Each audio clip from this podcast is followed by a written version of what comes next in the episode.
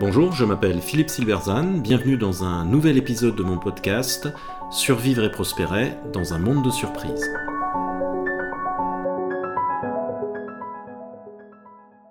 Faut-il recruter des profils atypiques pour encourager l'innovation? Recruter des profils atypiques pour encourager l'innovation, ça semble logique. L'homogénéité de son corps social est un danger mortel pour une organisation dans un monde qui change rapidement.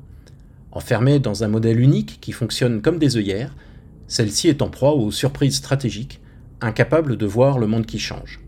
Logique donc, mais ça ne marchera pas car ils se heurteront aux modèles mentaux de l'organisation. Encore une de ces fausses bonnes idées qui coûtent si cher à nos organisations.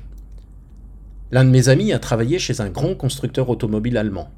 Il me racontait que les ingénieurs recrutés par la firme à la sortie de l'école arrivaient la tête pleine d'idées, mais qu'au bout de six mois, ils étaient rentrés dans le cadre. La lumière, je cite, s'est éteinte en eux. Ils resteront de bons ingénieurs certainement, et l'entreprise est très performante, mais bien dans le cadre, et plus du tout atypique. Car s'obstiner à rester atypique, c'est perturber le fonctionnement du groupe, et c'est s'exposer tôt ou tard à un rejet du corps social. S'il veut rester dans l'organisation et y faire carrière, il a tout intérêt à se conformer. Il peut bien se dire que c'est pour mieux contribuer de façon atypique plus tard, mais c'est une illusion. Une lumière éteinte se rallume difficilement quelques années après lorsqu'on a basé sa réussite sur la conformité. Car un nouveau recruté arrive dans une organisation qui a ses propres modèles mentaux. Ces modèles traduisent la façon dont elle voit le monde et dont, pour simplifier, elle définit sa façon de créer de la valeur. Plus l'organisation a connu le succès, plus ces modèles sont ancrés, invisibles et considérés comme évidents, comme l'eau pour le poisson.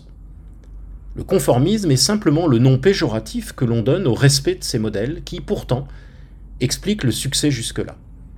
Logiquement, un profil atypique, autrement dit qui vient avec des modèles mentaux différents, suscitera une réaction immunitaire, au sens où l'organisation va se sentir mise en danger par eux. Il n'y a aucune chance que le nouveau venu les fasse évoluer par lui-même. Les deux options rationnelles pour lui sont alors soit de se conformer, soit de partir. Le premier choix a été dominant pendant très longtemps, tant les avantages d'un travail dans une grande entreprise, sécurité, prestige, etc., étaient grands.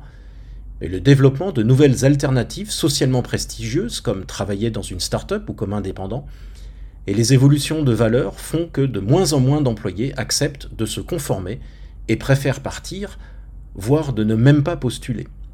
Cette puissance des modèles mentaux explique pourquoi le recrutement de profils atypiques pour renouveler l'organisation et la rendre plus innovante est une fausse bonne idée. Toute stratégie de diversité basée sur cette croyance est vouée à l'échec. Cette difficulté à s'appuyer sur des profils atypiques concerne également les équipes. C'est en particulier vrai dans les nouveaux domaines comme la RSE ou les nouvelles technologies, comme l'IA ou le digital, qui souvent réclament non seulement des compétences nouvelles, mais des modèles mentaux différents, c'est-à-dire des croyances différentes sur des aspects fondamentaux de l'activité de l'organisation. Un bon exemple est celui de cette grande entreprise française qui a voulu, il y a quelques années, miser sur le big data. Prenant le train en marche assez tard, elle décide de frapper fort et recrute à prix d'or une équipe d'ingénieurs. Pour bien souligner l'importance du projet, elle installe cette équipe dans son siège social, situé dans un beau quartier de Paris. La direction générale a été claire, il s'agit de changer la culture de l'entreprise pour qu'elle soit plus, je cite, pilotée par la data. Deux ans plus tard, le projet est abandonné, l'équipe dissoute, et la perte sera de plusieurs dizaines de millions d'euros. Que s'est-il passé? Là encore, un choc de modèles mentaux et une réaction immunitaire du corps social. L'organisation se retrouve en effet dans une situation paradoxale.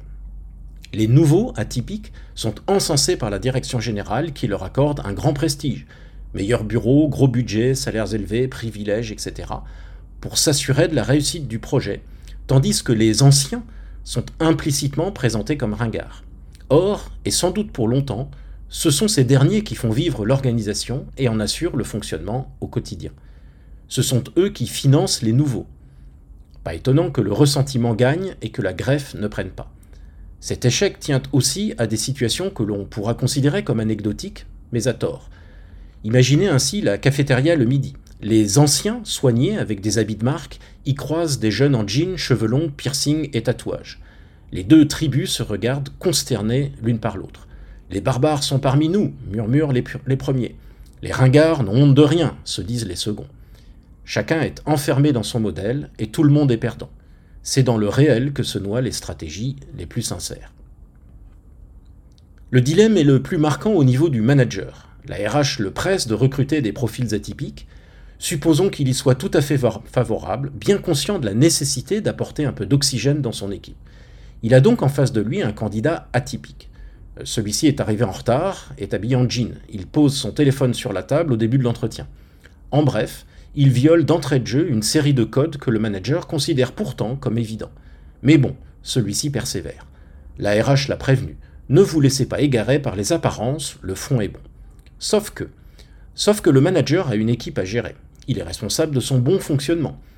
Il va donc devoir mettre en balance, d'une part, le souhait sincère d'avoir un peu plus de profils atypiques, et d'autre part, l'impératif de fonctionnement de son équipe. Or, c'est sur ce dernier critère qu'il est évalué. Il sait que la moindre performance de son équipe sera sanctionnée collectivement. Il va donc rationnellement résister au recrutement du profil atypique.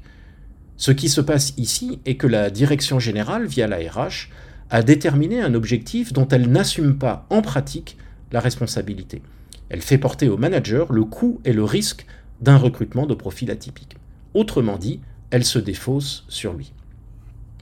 Si la direction générale estime important de diversifier le corps social avec des profils atypiques, elle doit assumer le coût et le risque associés et déterminer des dispositifs de management appropriés pour que son intention soit effectivement traduite dans les faits sur le terrain.